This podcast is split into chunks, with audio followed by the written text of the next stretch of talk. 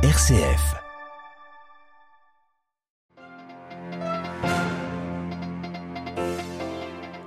Démission de la première ministre britannique Liz Truss. Après six semaines à la tête du gouvernement, elle jette l'éponge, prenant acte de l'absence de soutien de ses propres députés conservateurs. Manifestation de l'opposition contre le gouvernement de transition au Tchad. Une trentaine de personnes ont été tuées. Les espoirs de changement politique ont été ruinés, nous expliquera le vicaire du diocèse de Djamena. Scène de désolation après l'attaque la nuit dernière dans l'est de la RDC d'un village par des membres présumés des ADF. Nous entendrons le témoignage du curé de la région. Grève générale dans les territoires palestiniens, près de nouveaux morts de part et d'autre. La colère est de plus en plus grande parmi les Palestiniens. Certains n'hésitent plus à parler de troisième intifada. Radio Vatican, le journal, Xavier Sartre. Bonsoir. Elle restera comme l'une des chefs de gouvernement les plus éphémères de l'histoire britannique. Après plusieurs jours de crise, Liz a fini par annoncer sa démission. Au cours d'une courte allocution devant le 10 Downing Street, elle a reconnu ne plus pouvoir mener à bien son programme. Son mini-budget, très mal accueilli par les marchés, avait été quasiment intégralement abandonné par son nouveau ministre des Finances. Et depuis, Liz semblait en sursis. À Londres, Jean Jaffray. Mercredi encore, Liz Truss assurait bravement devant les députés qu'elle était, je cite, une battante, pas du genre à renoncer malgré les dénonciations de chaos par l'opposition et une rébellion grandissante parmi les députés conservateurs. Étant donné la situation, je ne suis pas en mesure de réaliser le programme sur lequel été élu, a admis la première ministre démissionnaire devant le 10 Darling Street. Son programme néolibéral pouvait se résumer par des baisses d'impôts non budgétées, profitant disproportionnellement aux 20% des Britanniques les plus aisés, ainsi que par l'élimination des réglementations européennes sur l'environnement, l'agroalimentaire et les droits sociaux. Le plan tablait sur une hypothétique croissance de 2,5% par an afin de résorber à moyen terme un trou de 40 milliards de livres. Pour retrouver la confiance des marchés, le nouveau ministre des Finances, Jeremy Hunt, a méthodiquement détricoté le mini-budget et il doit annoncer des mesures d'austérité pour redresser les comptes publics le 31 octobre. Mais les députés conservateurs sont de plus en plus inquiets pour leur réélection à deux ans des législatives. Le Parti travailliste est régulièrement crédité de 25 points d'avance dans les sondages et avec les autres partis d'opposition, il réclame des élections générales. Et un scrutin interne au Parti conservateur aura lieu la semaine prochaine pour élire donc un nouveau chef du parti qui sera de facto Premier ministre. Parmi les réactions à cette démission, celle du président français Emmanuel Macron espère que le Royaume-Uni retrouvera rapidement la stabilité et aller de l'avant.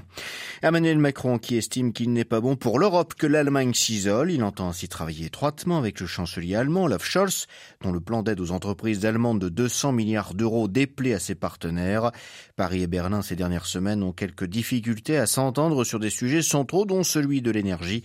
L'énergie qui est le sujet principal du sommet européen d'aujourd'hui et demain. En matière d'énergie, justement, la France, l'Espagne et le Portugal ont annoncé cet après-midi un accord sur un pipeline sous-marin entre Barcelone et Marseille. Ce projet remplace le MidCat dans les cartons depuis 2003, abandonné puis relancé à la faveur de la crise énergétique ces derniers mois, mais bloqué par Paris. L'infrastructure sous-marine servira pour transporter de l'hydrogène vert, mais aussi de façon transitoire du gaz dont le marché européen a besoin. Les 27, s'ils ont du mal à s'accorder sur l'énergie, sont en revanche unanimes pour sanctionner l'Iran qui fournit des drones à la Russie pour bombarder l'Ukraine. Kiev salue évidemment cette décision rapide. Moscou dénonce en revanche la pression mise sur Téhéran par Bruxelles mais aussi par Washington.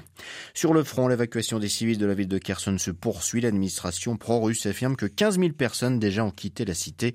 Elle se trouve sur la rive gauche du Dniepr. Puis la Russie n'a pas que des difficultés militaires à gérer, elle doit aussi faire face aux conséquences budgétaires de la guerre. L'État va ainsi puiser 16,2 milliards de dollars de son principal fonds souverain pour combler son déficit budgétaire. Le Tchad endeuillé. Une trentaine de personnes, dont une dizaine de membres des forces de sécurité, ont perdu la vie aujourd'hui lors d'affrontements entre la police et des manifestants de l'opposition. Ils protestaient contre le maintien au pouvoir du président Mahamat Idriss Déby Itno, fils de l'ancien président mort il y a un an et demi. Le porte-parole du gouvernement parle d'une insurrection dans la capitale, Djamena. Le père euh, Samuel Mberabe Tibigar, vicaire général de l'archidiocèse de Djamena, explique lui que la colère de la population est compréhensible avec euh, le décès de Déby, on pensait que les choses allaient changer. Et c'est la promesse qu'on a faite aussi aux Tchadiens. Mais on se rend compte que le régime qui est mis sur pied comme si a l'intention de continuer les choses comme euh, elle était avant. Et cela fait qu'aujourd'hui, nous sommes arrivés à ce, ce qui se vit maintenant aujourd'hui à travers les manifestations, c'est l'oral de vol que le peuple exprime à travers cette injustice euh, euh, voilà, vécue pendant des années. Et nous sommes arrivés peut-être à une génération consciente qui ne voudrait plus vivre la même situation, qui revendique tout simplement la liberté et qui revendique aussi l'égalité. Et je crois que c'est à ce niveau-là que peut-être il n'y a pas une compréhension entre le peuple et ceux qui sont au pouvoir. Et cela fait qu'aujourd'hui, nous sommes arrivés à ce point. C'est une situation que l'Église regrette parce que l'Église prend toujours l'égalité, la justice et la paix. Que nous voulons que tous les Tchadiens s'acceptent et vivent en paix et qui manifestent cet amour pour les uns les autres parce que nous devons nous reconnaître comme un seul fils et des filles d'un même pays. Donc l'Église euh, a l'obligation d'être du côté du peuple qui est opprimé. Des propos recueillis par Françoise Niamien. Une scène de carnage dans l'est de la République démocratique du Congo, une incursion de membres présumés des ADF, les forces démocratiques alliées, un groupe armé d'origine ougandaise, a fait sept morts dans la localité de Maboya sur la route entre Beni et Boutembo. Des maisons ont été saccagées, le centre de santé de la paroisse catholique a été incendié. Les assaillants ont semé la désolation, selon les mots de l'abbé Malengera Malamou Roger, curé de la paroisse Regina Pacis de Maboya. C'est autour de 1 heure du matin que nous avons reçu l'alerte de la part des religieuses PSP, petite sœur de la présentation de Marie, qui m'ont alerté comme curé, comme quoi il y avait des soldats, des militaires à l'entrée de l'hôpital. Et autour de 1h35 minutes, les balles ont commencé à crépiter.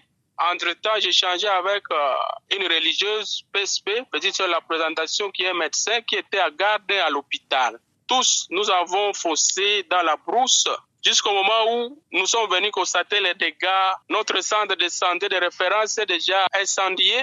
Les trois quarts, dont le corps de la sœur docteur, que nous avons retrouvé dans sa chambre de garde.